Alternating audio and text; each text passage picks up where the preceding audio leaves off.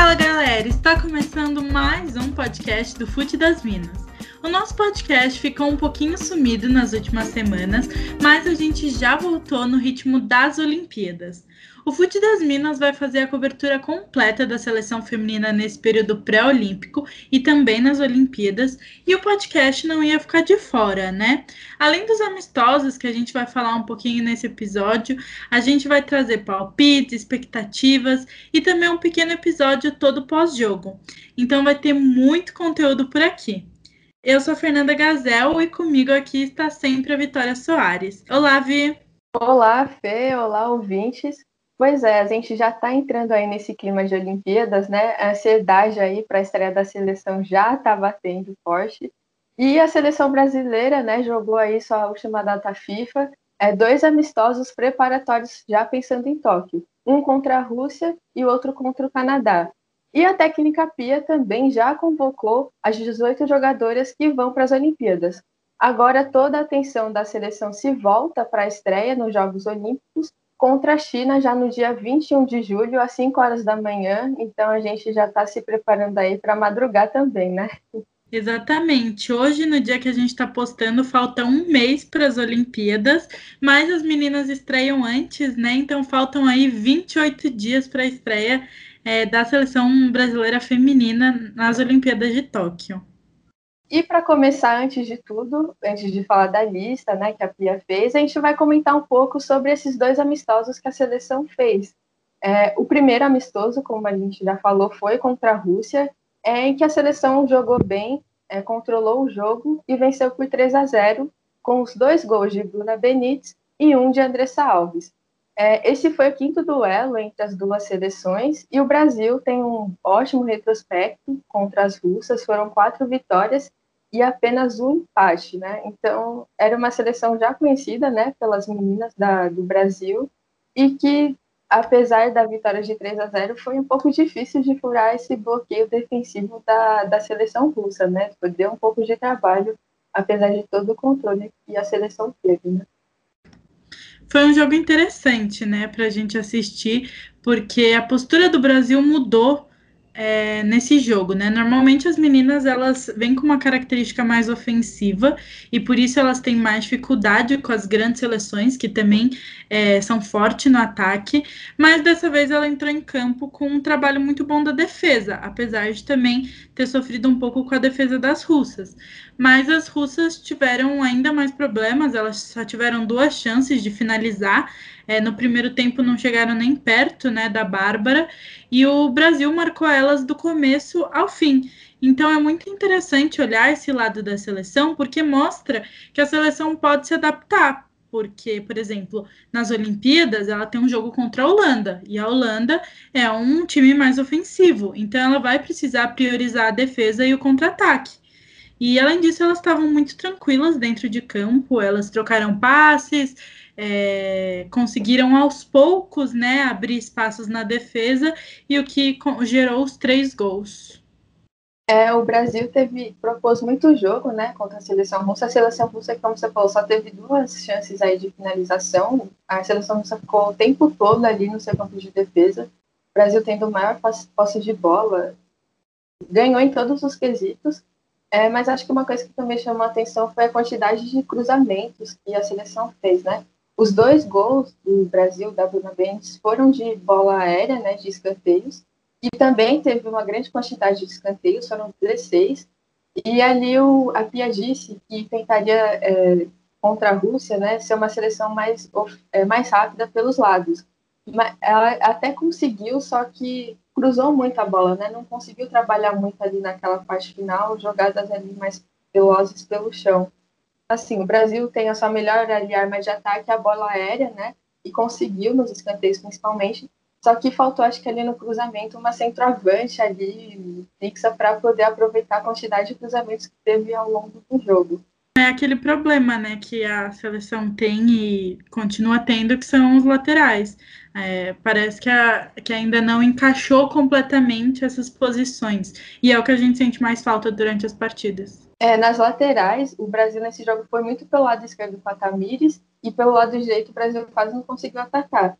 Teve a volta da Letícia Santos, né, later, uma lateral de origem, Só que ela, bom, fica um ano e meio quase parada aí, 15 meses parada, voltando aí, ritmo, tendo ritmo, né, de jogo, pouco ritmo, e ela na defesa foi bem, né, defensivamente, mas no ataque ainda falta, ainda falta, né, o Brasil esse apoio ali no ataque. E eu acho que para o Brasil faltou um pouco, acho que já que tentou tanto a bola aérea, acho que faltou ali uma centroavante, né, um pouco mais fixa ali para tentar aproveitar um pouco mais essas chances que o Brasil criou. Mas uma coisa que você falou também foi a marcação do Brasil, né? Foi muito bem defensivamente, o Brasil ocupando todos os espaços, mordendo muito a seleção russa, né? Quando elas estavam com a posse de bola.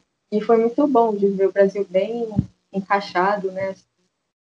Todas as 11 jogadoras bem encaixadas, assim, né? Marcando bastante. Exatamente. Eu acho que outra coisa muito importante que aconteceu no jogo, é, que é legal a gente destacar, é o protesto, né, que as meninas fizeram antes. As jogadoras, elas fizeram uma sequência de publicações nas redes sociais contra o assédio e entraram em campo segurando uma faixa escrita assédio não.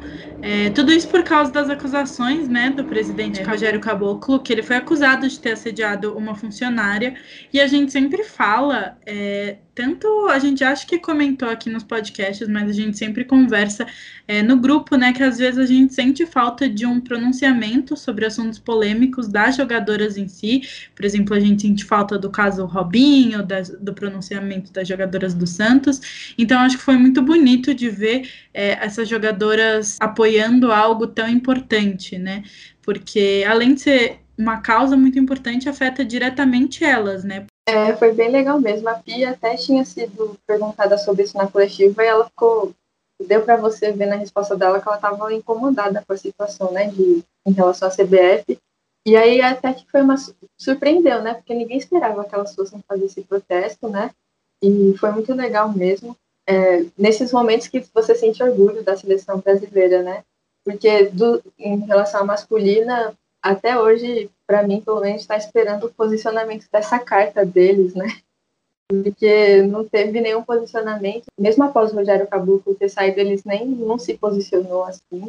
Então, acho que elas realmente representaram a seleção e o Brasil, né, que representa cada uma, principalmente nós mulheres, que somos afetadas diretamente por isso. Então, realmente, eu me senti representada e senti muito orgulho desse posicionamento delas. E saindo um pouquinho dessas causas sociais, né? Falando do outro jogo do Brasil, se na partida contra a Rússia a seleção dominou praticamente em todos os quesitos, contra o Canadá foi bem diferente, né? O jogo foi mais equilibrado, as duas equipes marcaram muito, é, apesar da seleção ter ido bem. É, ficaram mais evidentes alguns problemas na criação, no meio de campo, na ofensividade, principalmente pelo lado direito, que a gente já comentou aqui, e a partida acabou terminando 0 a 0.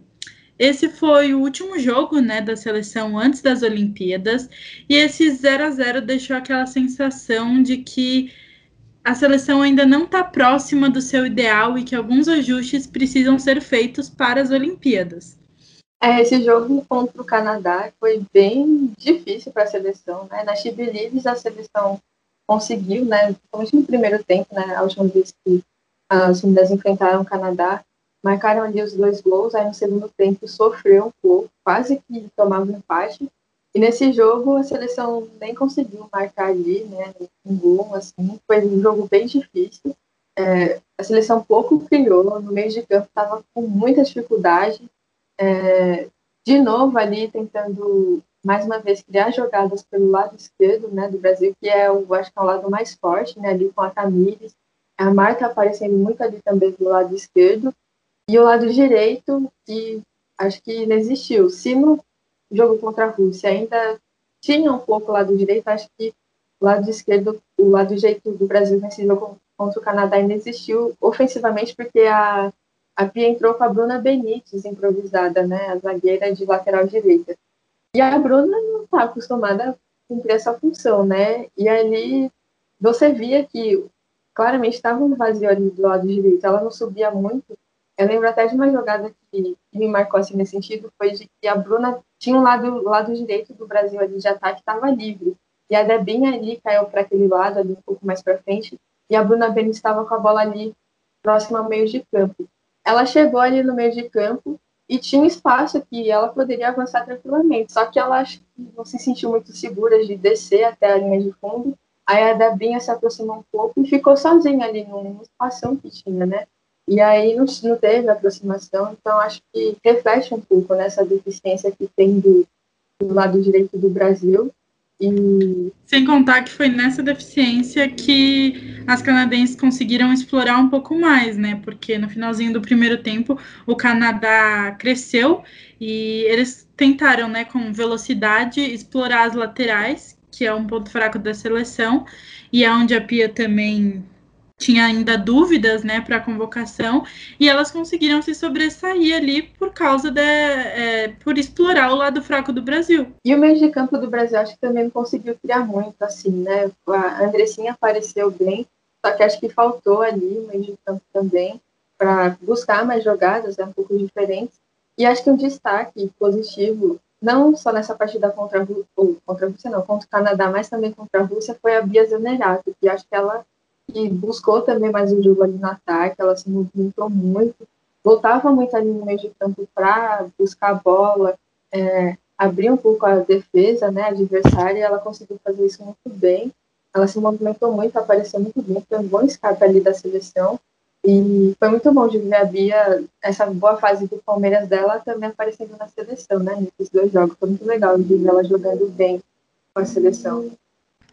Exatamente, a Bia Zanerato e a Andressinha, né, tentaram alguns chutes de fora da área, é, exatamente porque elas não conseguiam infiltrar, elas não conseguiam passar é, da defesa do Canadá, e se a, se a Rússia teve dificuldades para passar a nossa seleção no amistoso anterior, o Brasil teve o mesmo gostinho, né, nesse jogo contra o Canadá teve muita dificuldade para atacar. É, o Canadá estava muito seguro defensivamente. É, a parte ofensiva também das brasileiras não estava no seu melhor dia, apesar de você ter destacado e foi muito bem a Bia Zanerato.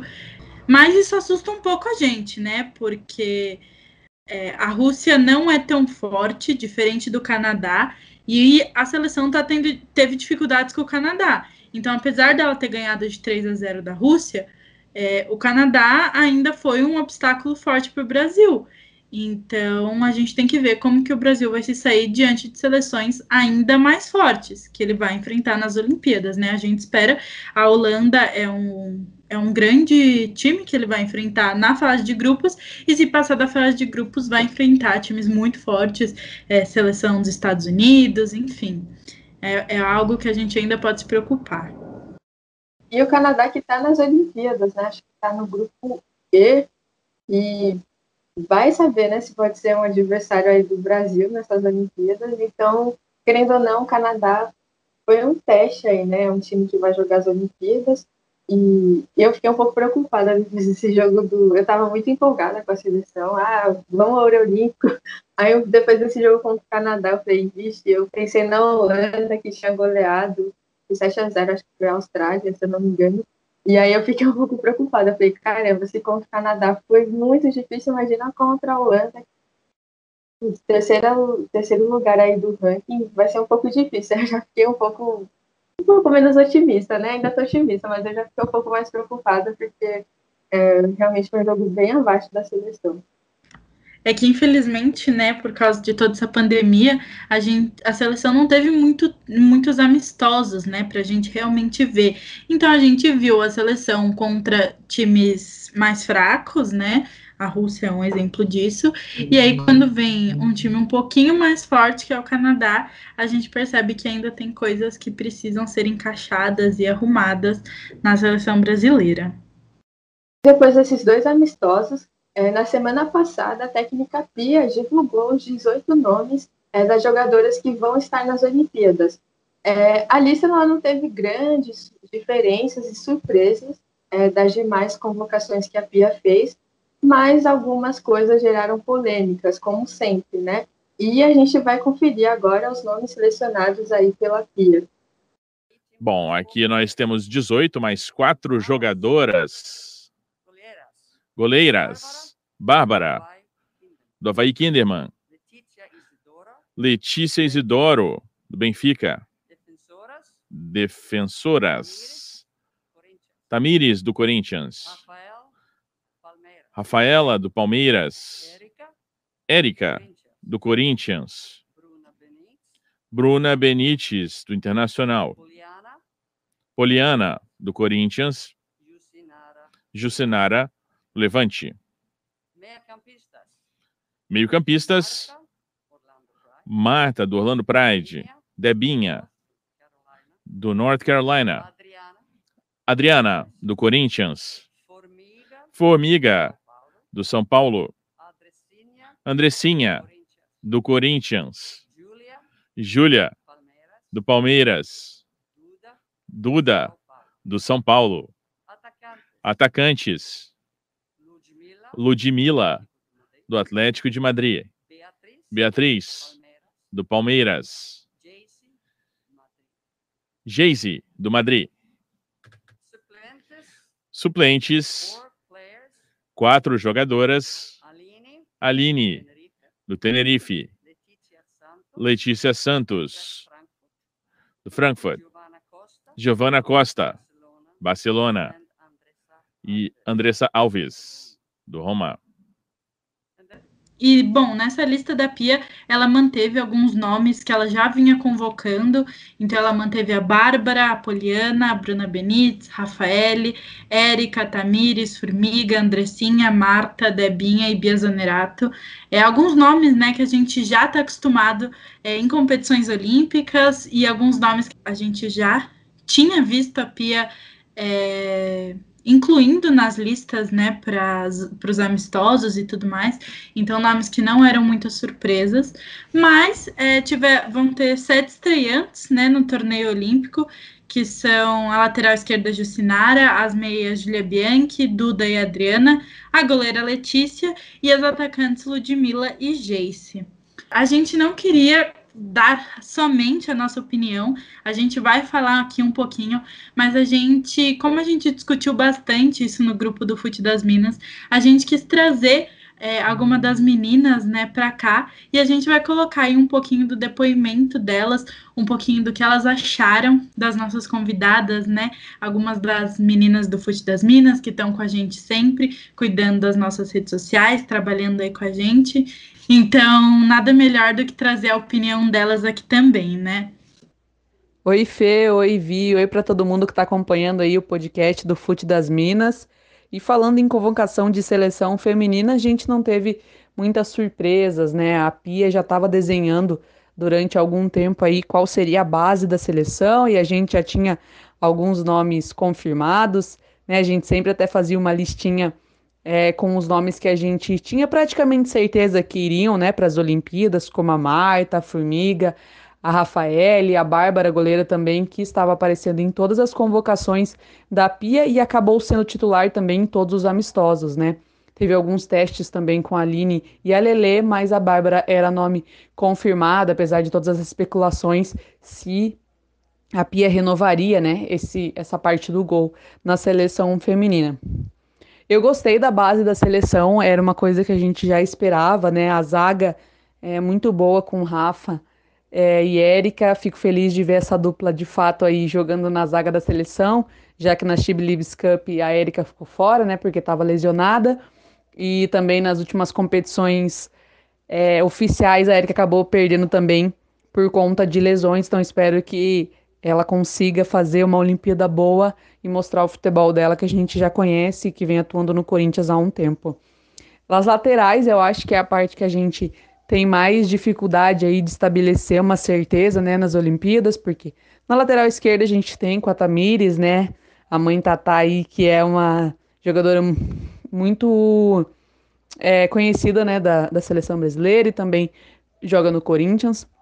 Mas do lado direito a gente tem muitas dúvidas de quem vai atuar e acredito que seja a Bruna Benítez, né, fazendo mais esse papel de terceira zagueira aí, mas atuando na lateral direita. E do meio para o ataque, a gente tem nomes já conhecidos da seleção brasileira e também que estão na história aí do nosso futebol, como a Marta, nossa rainha, Formiga. Tem alguns nomes novos, né, que vão disputar pela primeira vez as Olimpíadas, né? Como a Duda, por exemplo, do São Paulo, que é uma jogadora promissora do futebol brasileiro e que a Pia apostou para essa lista olímpica. Mas acredito que sem muitas surpresas, eu acho que a maior surpresa realmente foi é, a Cris ficar fora, porque ela tinha sido convocada em algumas ocasiões com a Pia, mas não ficou nem como suplente. E também temos a Gil, né, menina de 17 anos, 18 agora, que é, joga no Barcelona, no Barcelona B, tem atuado é, no time B das catalãs, e é uma joia também que a gente quer trazer para o nosso lado aí, já que ela pode atuar em outras seleções. É como um panorama geral dessa convocação, eu acho que a Pia escolheu bons nomes. A Pia é uma técnica que já está é, nas Olimpíadas há um tempo, conquistou já dois ouros, conquistou é, muitas conquistas também com as outras seleções que ela treinou, então acredito que ela sabe né, do que está fazendo, ela viu as jogadoras, ela esteve no dia a dia e ela pôde mensurar aí como seria essa convocação e acredito que já estava na cabeça dela há algum tempo também. Gostei bastante do meio com a Andressinha, Julia Bianchi, acho que ela pode fazer alguns testes aí durante os jogos, com a Formiga também. Então acredito que a gente vai chegar forte nessas Olimpíadas sim, acredito muito na nossa seleção. É, acho que a defesa, diferente de outros campeonatos que a gente ainda não tinha muita certeza, é uma parte que a gente tem confiança no momento, né? principalmente com Érica e Rafa. E acredito aí que do meio para frente a gente só tem a ganhar, principalmente se essas jogadoras é, puderem executar o que elas têm feito no, nos clubes delas, né? Principalmente também Bia Zanerato, que vive uma fase espetacular no Palmeiras e que eu acho que pode ajudar muito a gente nessas Olimpíadas. Mas de é, resumo é isso, meninas. Esperamos aí que a seleção possa fazer uma boa Olimpíadas. Estaremos na torcida, estaremos na cobertura e no dia 21 estaremos acordadas também antes das 5 da manhã para acompanhar nossa seleção. Um beijão, meninas, todo mundo aí que está acompanhando. Torçam para o Brasil, acompanhem fute, o Fute das Minas em todas as redes sociais. E até a próxima. Obrigadão aí pelo convite de fazer essa fala aí no podcast do Fute das Minas. Então, é, não, não é unânime, né, a, a convocação. Acho que é muito difícil fazer uma convocação unânime se tratando de seleção brasileira principalmente quando você tem 18 nomes, né, para escolher e uma gama de possibilidades. A Pia testou muitas jogadoras, né? Mas eu acho que a convocação dela está coerente com o que ela vem trabalhando há um tempo e a gente vem vendo. vendo é, da, da convocação, o, que eu, a, o ponto que eu mais discordei, na verdade, foi a Letícia Santos ser suplente, né? Ela que é lateral direita, é de origem, e, e é uma posição que a Pia precisa muito. A gente sabe que a lateral direita tá defasada assim na seleção. E eu acredito que, óbvio, foi dois jogos apenas para teste, mas talvez apostasse um pouquinho mais é, em minutos de jogo com a Letícia para entender melhor como é que ela funciona. Mas, enfim, é, eu acho que esse é o ponto mais crítico para mim. Do resto, né, eu já meio que esperava. Gilcinara também não é um nome que me agrada muito mas eu acredito que dentro da cabeça da Pia tá fazendo sentido, né? Então vou confiar mais nela, que ela é bicampeã olímpica, né? Eu não. mas é isso, eu acho que o Brasil, é, a seleção, ela vai vai é, um pouco competitiva para a Olimpíada, um pouco mais do que antes. E também acho que o ponto positivo dessa, dessa convocação é que pela primeira vez eu senti que a técnica teve liberdade para convocar as jogadoras que ela queria, né? Há um tempo a gente não vê pelo menos eu não tenho percebido isso na dentro da CBF. Isso é um ponto positivo. E é ficar na torcida e, e torcer mesmo bastante, né? Bem cedo. É, acordar bem cedo para torcer para que o Brasil chegue no pódio e, quiçá, na medalha de ouro. A gente está muito confiante. Bom, essa convocação, assim como as meninas disseram, né, é, relataram, não foi uma convocação muito é, surpreendente, assim, né? Acho que a Pia foi bem coerente dentro daquilo que ela sempre, é, das escolhas dela, que ela fez nas últimas convocações. É, agora, bom, ela foi coerente com o que ela acredita. Aí a gente pode sim questionar as escolhas que ela fez, né? Uma coisa é ela ser coerente com as escolhas dela, mas a gente, é, obviamente, dá para questionar as escolhas dela. É, eu acho que, assim, no geral, tá uma seleção, tá ok a seleção. É, acho que a Pia poderia nomes que estão nessa lista, mas são coisas que a gente sempre comentou em outras convocações da Pia, de que ela poderia ter testado outras jogadoras, né? Outras jogadoras, e que ela não testou e, obviamente, não acabaram nessa lista. Eu acho que principalmente no lateral direito, a gente sempre comentando, a lateral direita do Brasil é um grande problema. Ela que, durante todo esse tempo que a Letícia Santos ficou fora, ela não testou uma lateral direita de origem, ela sempre improvisou jogadores, e ela trouxe a Letícia Santos né, agora como suplente, só que ela vai ali com as 18, é uma lateral direita improvisada. E acho que ela decidiu ali de última, assim, não de última hora, mas acho que definiu ali nos, nesses últimos jogos, porque, por exemplo, a entrada da Poliana, ela não era uma jogadora que sempre esteve presente nas 12 convocações que a FIA fez. Ela entrou nessas últimas, né? Ela voltou a aparecer nessas últimas. E, por exemplo, acho que ela ganhou a posição ali, a vaga, nesses últimos jogos que ela fez, é, no, nessa versatilidade que a FIA pede muito. Então, acho que muitos nomes dessa lista, que, a, que a gente, dessa lista que a gente questiona, acho que vai muito sendo coerente com aquilo que a Pia fala, de versatilidade e de intensidade física, que são duas coisas que ela sempre bate muito na tecla, que ela busca na equipe dela. Então, acho que dentro do que ela pede, as jogadoras estão ok, mas aí acho que em relação a jogo, é, situações de jogo, acho que ela poderia ter testado antes outras jogadoras para que elas pudessem aí estar presentes na lista, né? Por exemplo, nomes como Gabi Zanotti, que é, já é muito comentado, muito questionado, é, Gabi Nunes também, já que não tem a Cristiane, a Gabi Nunes também, que é uma baita goleadora, Bruna Caldeirão também, na lateral que não foi testada, assim, efetivamente, né? Mas é isso, acho que acabou sendo escolhas que ela já vinha fazendo dentro daquilo que ela sempre falou, e, obviamente, aí refletiu as escolhas que ela não fez e que a gente sempre questionou. E, e aí eu realmente eu espero que é, dentro da, do que aquilo. Eita, dentro daquilo.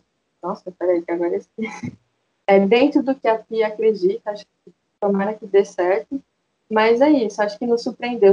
Acho que surpreenderia se ela chamasse alguém que ela não tivesse chamado antes, né, ou testado. Ela até mesmo disse nos, na convocação dos amistosos que dificilmente algum nome desses 25 é, entrar, né, algum nome de fora. Então, acho que ela foi coerente dentro daquilo que ela acredita. Agora, essas questões sobre meio de campo, né, atacante, principalmente ali, é, e na lateral direita também. Outra coisa que me surpreendeu, já vou terminar aqui, outra coisa que me surpreendeu foi a Andressa Alves também ter ficado de fora da lista das 18. E ela era uma jogadora que via sempre sendo convocada pela FIA, e na última lista, acho que todo mundo tava, dava o nome dela como certo, mais certo do que o nome da Cristiane, por exemplo, que já vinha sendo especulado que ficasse fora, e ela ficou como suplente. E, e aí eu achei também, achei bem estranho isso da filha, dela ter tirado a Andressa Alves, deixado como suplente, assim. Realmente, eu, essa eu não entendi, essa escolha dela, assim. É, Vi, eu concordo muito com o que você falou e que o que a Amanda falou também, né? É, claramente a Pia, ela seguiu a linha de raciocínio que ela vinha traçando. É, em geral, a gente esperava a maioria desses nomes, se surpreendeu com um ou outro, mas as jogadoras que a Pia escolheu se encaixam muito na tática dela, né? Que é o 4-4-2 ou 4-2-4. É, principalmente porque ela tenta encaixar a Marta dentro da equipe, mas as jogadoras, elas as jogadoras que foram escolhidas pela Pia tendem a jogar bem é, nessas posições, né? É, ela fez uma escolha coerente com o planejamento que ela vinha elaborando. É, no entanto, o que eu achei incoerente foram algumas justificativas dela é, que é o que você falou. Ela fala muito é, das jogadoras estarem bem na equipe delas, ela fala muito de como que ela olhou muito para a temporada que as jogadoras vinham fazendo, e eu não acho que talvez alguns nomes selecionados sejam estejam fazendo uma temporada incrível e sejam as principais jogadoras do time delas. Acho que outro nome também que me surpreendeu foi a Duda do São Paulo, tá aí entre as 18 porque ela era convocada algumas vezes pela FIA, não frequentemente, mas ela também não era muito usada nos jogos. E nesses dois últimos amistosos ela entrou, no jogo contra o Canadá ela entrou, e acho que a, ela deve ter entrado aí nessa lista, por exemplo, acho que muito pela temporada que ela está fazendo no São Paulo, né? Ela está sendo muito importante para o São Paulo, e acho que a FIA definiu isso aí, acho que muito pelo momento, por exemplo, acho que dá dúvida. É, Geise, por exemplo, que entrou também. É, a Pia sempre é, apostou muito nela, né? Ela sempre é uma jogadora que sempre foi convocada e a Pia utiliza muito nos jogos. Ela está tendo uma boa temporada na Espanha, tem nove gols e cinco assistências pelo Madrid. Então, acho que a gente, por exemplo, é um nome que se questiona, mas acho que é, uma, é um nome de confiança da Pia, né? E, e também acho que, por exemplo, a Jucinária, que também não é unanimidade, né? Para ocupar ali a lateral esquerda, né? Obviamente ela vai ser reserva, mas a Pia algumas vezes chamou ela ali para ocupar o lugar da Tamires quando ela não pôde jogar. E acho que também é por isso. Acho que são nomes que às vezes são, não são unanimidades para a gente, mas acho que ali a Pia, no dia a dia e no que ela vê, para elas é são nomes de mais confiança dentro daquilo que ela acredita. Assim. Ela acompanha muitos jogos também do, do Campeonato Brasileiro e ela acabou não chamando outras atletas, né? Assim, mas esses nomes são pela confiança que ela tem em algumas coisas de treinamento, né? Que as jogadoras devem ter que agradam a Pia, né? Como a Amanda falou, né, a Pia que é bicampeã, não é a gente. Então, mas uma coisa que eu acho que influencia nisso da gente não ter muita certeza na lista é que, por um lado, é positivo, né? A Pia testou muitas jogadoras. Se eu não me engano, foram 61 ou 69 jogadoras que ela testou na seleção. Isso é um ponto positivo, porque podiam ter surpresas muito favoráveis nesses testes, mas eu acho que é por isso que a gente não consegue ver uma seleção é, fechada, né? Porque tem jogadoras que foram convocadas que a gente viu jogando muito pouco. Então a gente não sabe como é a atuação delas dentro da seleção. Então, essa rotatividade que a Pia fez tem um lado positivo, mas também tem esse lado negativo, que chegou faltando um mês aí para as Olimpíadas e a gente ainda não tem exata certeza de como que vai ser a nossa seleção, né? Eu acredito que a Pia vai colocar a Bárbara no gol, né? Questão de confiança tudo mais. É, apesar da, na minha opinião, a Letícia ser, estar numa melhor fase, né? Aí a Rafaela e a Érica, a Bruna Benítez e a Tamires, a Júlia Bianchi e a Andressinha no meio-campo, e aí o quarteto de ataque, né? A Ludmilla, a Marta, a Bia Zanerato e a Debinha. Eu acredito que fique assim. É, e tem a formiga também, mas a formiga está lesionada, mas provavelmente ela vai recuperar né, sua vaga no meio-campo se se sentir 100% recuperada da lesão. Ela joga do lado da Andressinha, né? Oi, Fê. Oi, Vi. Muito obrigada por me convidar para participar aqui do podcast, ainda mais com esse tema, né, que mexeu com o mundo do futebol feminino do Brasil na sexta-feira. E felizmente, né? Ainda bem que mexeu. Bom, vamos lá. É, eu acho que a convocação da Pia teve surpresas positivas, teve surpresas extremamente negativas. E eu acho que teve uma questão que é o que todo mundo está comentando e estava esperando, que foi a não convocação da Cristiane. Minha opinião em relação a isso. Eu acho que a Cristiane é uma pessoa que faria muito a diferença numa Olimpíada por todo o histórico que ela tem, acho que nem vale muito a pena a gente ficar se alongando nesse aspecto, mas eu acho que é uma Olimpíada que o Brasil chega muito acreditado, o Brasil chega com grandes chances de uma medalha, seja, né, a gente espera que de ouro, mas se não for de ouro, tem muita chance de subir no pódio. E eu acho que uma jogadora como a Cristiane, uma, uma experiente jogadora como a Cristiane, consegue fazer diferença em jogos e em momentos cruciais, seja dentro de campo, seja fora de campo. E por isso eu particularmente acho que a Pia deveria ter considerado levá-la no lugar de outras jogadoras que, ao meu ver, não se encaixam mais ou não têm é, conseguido um desempenho tão favorável assim a nível principalmente olímpico é, que a Pia tem convocado. Enfim, em relação à surpresa positiva, para mim foi a Letícia no gol. Acho que é a melhor goleira que temos em atuação brasileira, é, mesmo que jogando no Benfica. E a minha surpresa extremamente negativa, que eu ainda estou tentando digerir, é a Andressa Alves como suplente. Acho que a Andressa Alves tinha que fazer parte do grupo principal, sem dúvida nenhuma. Especialmente depois dos dois últimos amistosos, né? Que para mim eram os testes finais da Pia e a Anders Alves fez jogos muito bons, inclusive contra a Rússia, ela praticamente mudou o jogo. E tá indo como suplente numa posição que eu acho que o Brasil ainda está precisando se soltar um pouco mais, que é né, esse meio de campo ofensivo. Então foi uma surpresa bem negativa para mim, mas a gente continua acreditando no ouro, obviamente. A gente continua acreditando que as jogadoras que foram convocadas vão fazer um, um campeonato excelente, com certeza, com o máximo de, de positividade possível, vão trazer para gente essa medalha e fazer por merecer vestir a amarelinha e ter sido convocada é, pela Pia. E aí, como a gente comentou aqui, né, como as meninas falaram um pouquinho no áudio, como a Isa enfatizou, acho que a maior discussão, né, com certeza dessa convocação foi a Cristiane ter ficado de fora. A Cris é a maior artilheira do futebol olímpico entre todas as modalidades. Ela fez 14 gols. É, além disso, essa seria provavelmente é, a sua última chance de ir para umas Olimpíadas, porque ela tem 36 anos, né? Então já está um pouco mais velha do que as outras jogadoras, e estão aparecendo jogadoras muito boas aí também.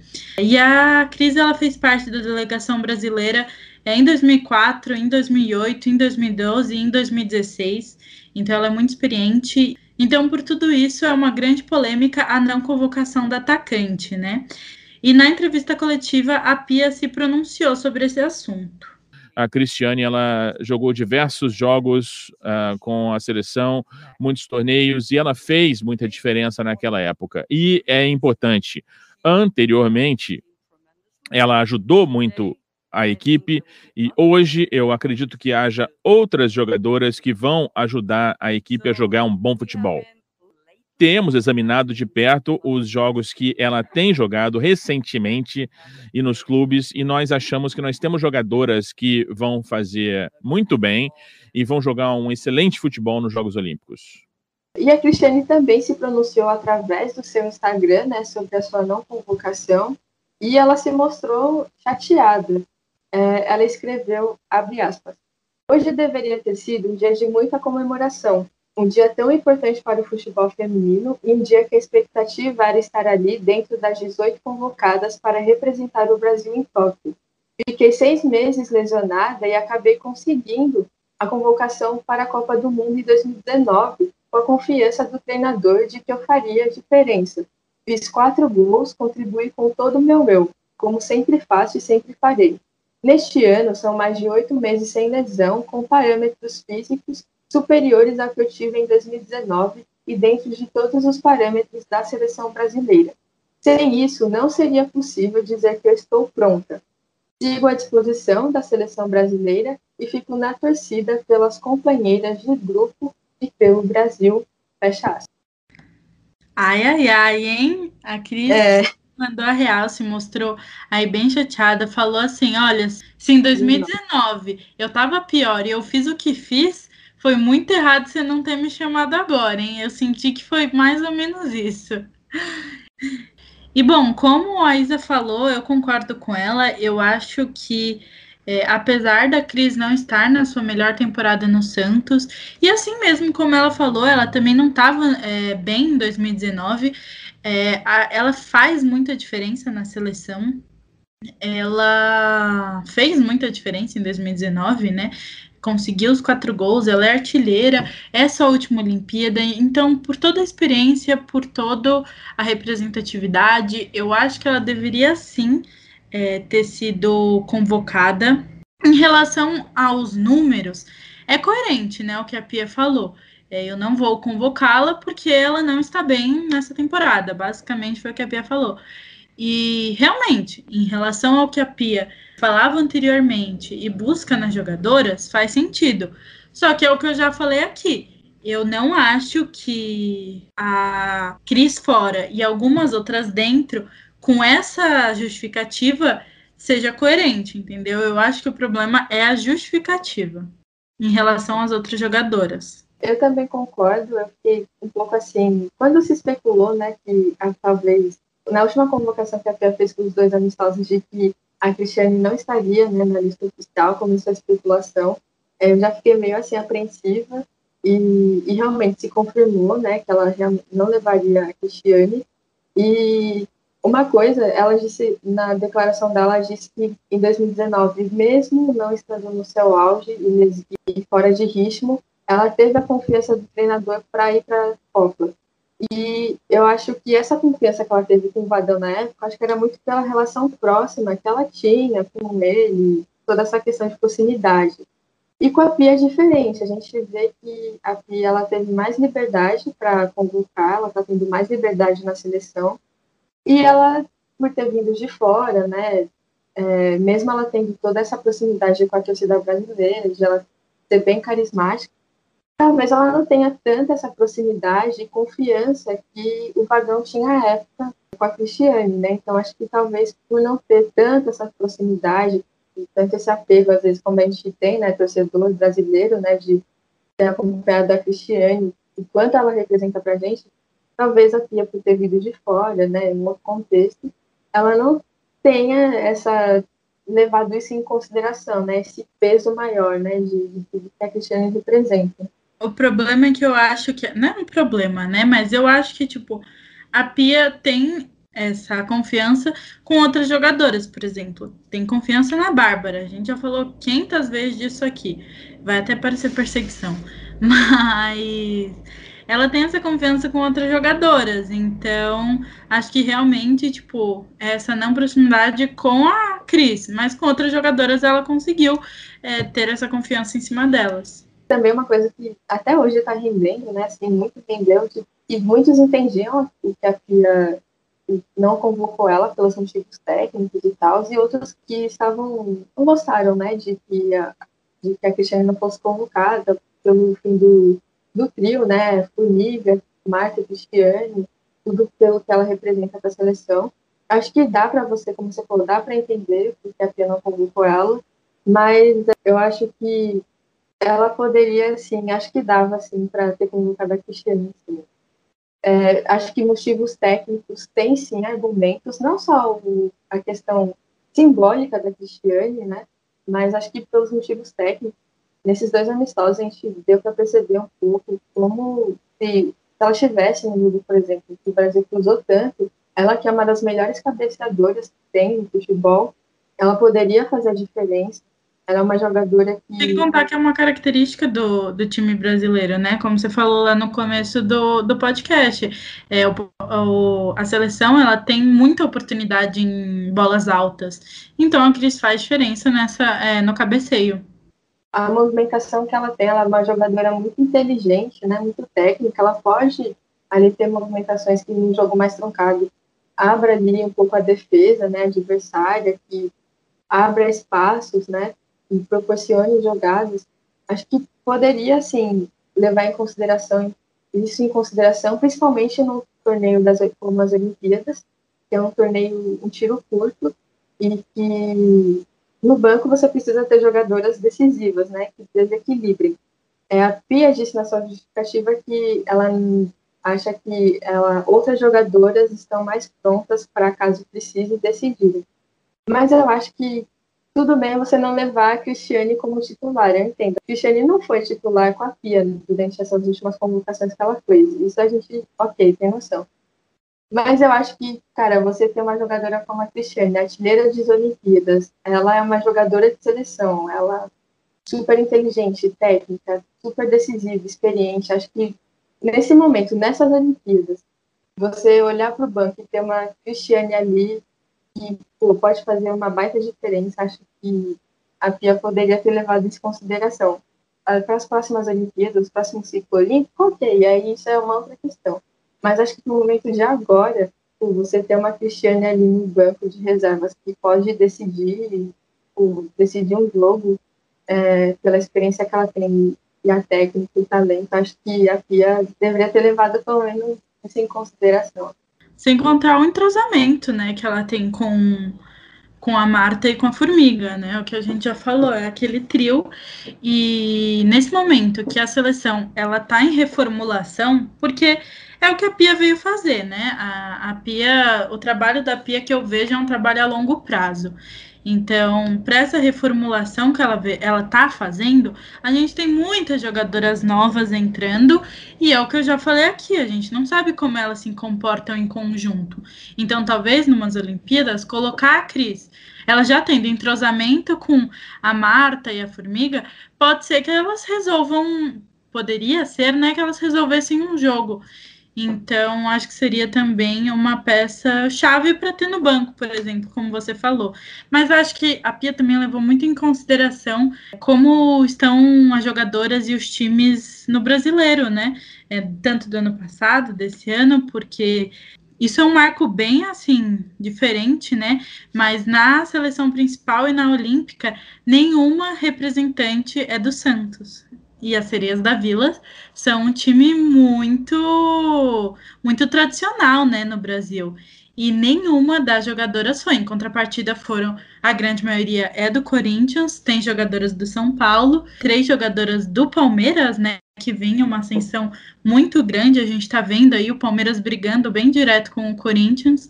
Então, acho que também tem muito disso, dessa mudança que está acontecendo no futebol brasileiro e também está acontecendo na seleção. E, assim, eu espero que, sei lá, a CBF, não sei, a seleção, as meninas homenageiem ela de alguma forma, Cristiane, já que a gente não vai poder ver o endgame, né, de, do trio Marta, Formiga e Cristiane, né, a última vez que a gente viu, né, foi em 2000, vai ser, né, vai ficar na nossa memória em 2016, né, e tomara que elas possam fazer alguma homenagem à CBF também, principalmente na CBF, por tudo que a Cristiane representa aí na seleção. Tomara que tenha alguma coisa, porque o que a Cristiane representa para as meninas que acompanham futebol, principalmente, né, ela, o trio, né, a referência que elas são, tomara que tenha algo nesse sentido, alguma homenagem, né, já que ela não vai estar dentro de campo, infelizmente, né, ali, com a seleção em grupo, tomara que tenha alguma coisa diferente, né, porque até agora eu dói um pouco de vai começar as Olimpíadas e você saber que pô, já talvez é a última da Formiga, talvez seja a última da Marta também, você já fica meio assim. E de você ver faltando um pedacinho, é, o lado sentimental acaba pegando, né? Então, tomara que fosse alguma coisa aí, né, para compensar essa surpresa, porque, crendo ou não, foi todo mundo pego de surpresa, né, nesses últimos amistosos aí, que causou um rebuliço, né. Acho que pega um pouquinho do nosso lado torcedor, né? Não só de é. análise, é. não só de jornalista. Acho que a gente acaba julgando um pouquinho também por esse lado, porque a gente gostaria de ver, né? A Cris tem um grande significado não só para a seleção olímpica, né? Como também para o futebol brasileiro feminino. Ela é um grande nome aí, é uma das maiores jogadoras, né? Em relação é, quando o futebol feminino começou a crescer, ela foi uma das que mais está em ascensão. Então, acho que tem muito disso também. A gente queria se despedir dela, mas a gente espera ter outras oportunidades, a gente espera que ela é, brilhe aí no finalzinho no Santos e que a gente veja uma. ainda tenha uma grande despedida dessas atletas que são muito importantes para a gente no futebol feminino. Bom, e após uh, esses dois amistosos e a convocação, a expectativa, né, para ver a seleção nas Olimpíadas está aumentando, né? Como a gente falou no começo, falta aí um mês, pouco menos de um mês, né? A gente só está contando aí os dias para que tudo comece. Não só pelo, pelo torneio que promete ser muito equilibrado, né? Pelas seleções que vão estar participando, mas também de ver como vai ser o desempenho é da seleção em busca de uma medalha, né? Dessa expectativa de finalmente ver a seleção no torneio oficial, de como a seleção vai se comportar, né? Diante de um torneio de tiro curto, né? De grandes jogos, jogos, todo jogo é decisivo nas Olimpíadas, né? Não tem um jogo que não seja.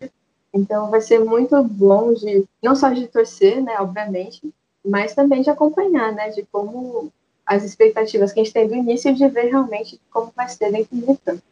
Bom, é, em relação à minha expectativa, né?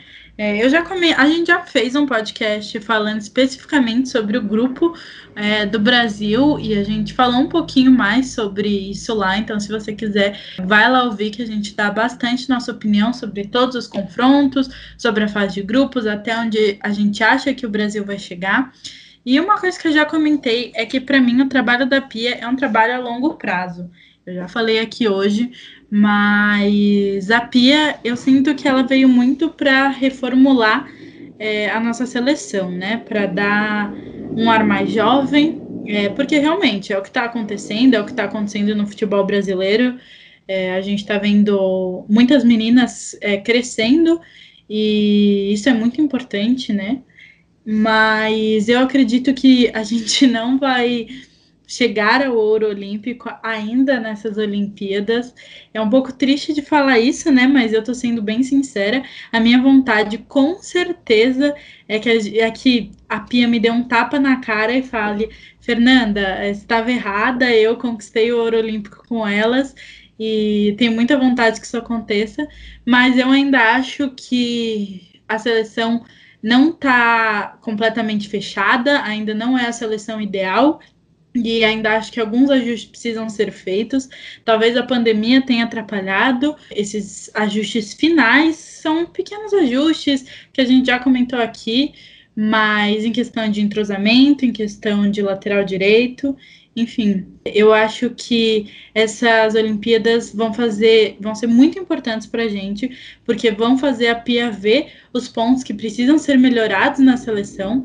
É, a gente vai enfrentar grandes times, então a gente vai ver realmente como a gente está em relação às outras seleções. Mas eu acho que não vai ser a nossa Olimpíada. Eu acho que vai ser uma Olimpíada extremamente importante para a seleção brasileira feminina. Eu acho que a gente vai conseguir evoluir muito após essa Olimpíada, é, com os aprendizados né, que a gente vai ter, mas eu não acho que o ouro olímpico venha.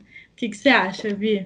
Eu também acho que assim, o ouro olímpico também não vai vir. Acho que a gente pode brigar por alguma medalha, né? Se vir o ouro, obviamente eu não vou achar ruim, acho que ninguém vai achar ruim, ninguém vai reclamar, mas eu acho que o ouro olímpico realmente esse ano nessa Olimpíada é muito cedo ainda, porque a, a seleção, como você falou, não está pronta, né? Não é uma seleção, acho que madura para ganhar esse ouro olímpico.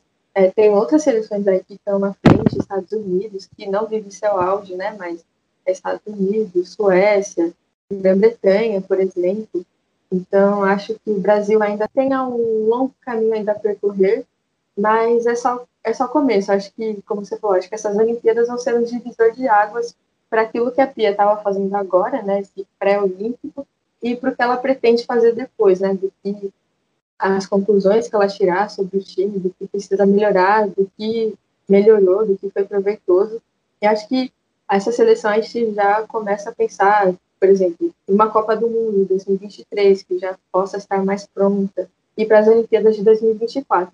E acho que uma coisa que a Pia já começou a fazer um pouco essa renovação, acho que até um pouco antes do que a gente já pensava, né? Que ela fosse fazer mais para o final das, dessas Olimpíadas, mas ela já está começando a fazer. E acho que é isso, né? O tanto de renovação que a gente, o pessoal pedia, está acontecendo. Obviamente, tem que acontecer mais, mas acho que mudanças bruscas, assim, né? De uma vez só, acho que não não dá muito certo. E a Pia está é, fazendo essas mudanças. E acho que, mesmo que a gente não consiga o ouro olímpico agora, eu sinto que eu estou mais confiante de que esse momento vai chegar, que a gente vai ganhar ouro olímpico. A questão é quando. Eu acho que com a Pia, acho que a gente tem mais confiança de que esse ouro olímpico vai chegar. A questão é do tempo mesmo de quando isso vai acontecer. Bom, ela tem um contrato até 2024, então a expectativa é que em 2024 realmente o Brasil chegue ali como favoritaço para conseguir esse ouro olímpico, né, para estar tá aí com umas grandes seleções bem forte.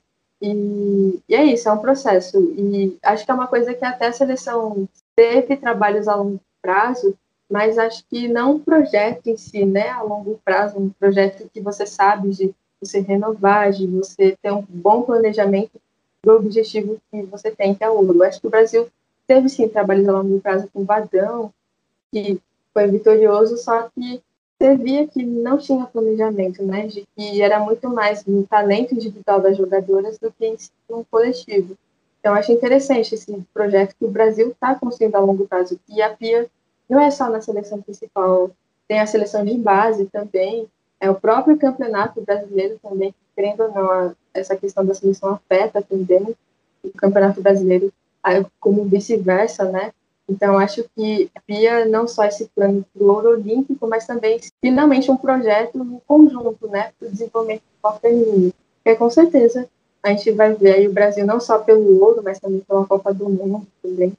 Querendo ou não, esse ciclo olímpico é menor, né? A gente vai piscar e já vai estar em 2024, porque normalmente são quatro anos e agora vão ser três. Acho que isso vai ser favorável à Pia, porque ela não vai ter que passar quatro anos se preparando para a próxima Olimpíada, se ela continuar, né? Esperamos que, que sim. Mas vão ser, vai ser um ano a menos, eu acho que essa preparação já vem acontecendo a gente não zera uma preparação quando passa as Olimpíadas. Então, elas vão continuar se preparando e as Olimpíadas só vão melhorar o que a Pia vem trabalhando. Então, eu concordo exatamente com tudo que você falou e acho que é uma questão do futebol brasileiro feminino em geral. Acho que o futebol está mudando, está melhorando, é, estão ascendendo novas jogadoras, o futebol feminino está ascendendo e a seleção vai seguir esse mesmo aspecto.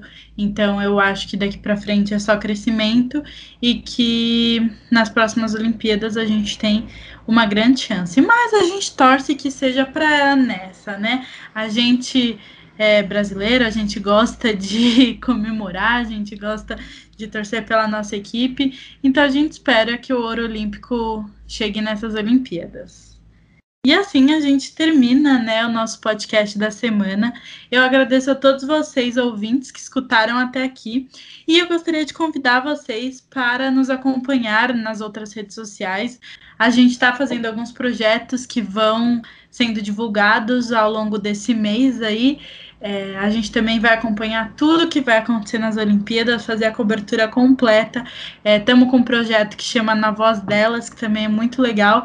Então vão lá conferir o nosso Instagram para ver tudo isso que está rolando e para ficarem ainda mais com um friozinho na barriga para as Olimpíadas de Tóquio.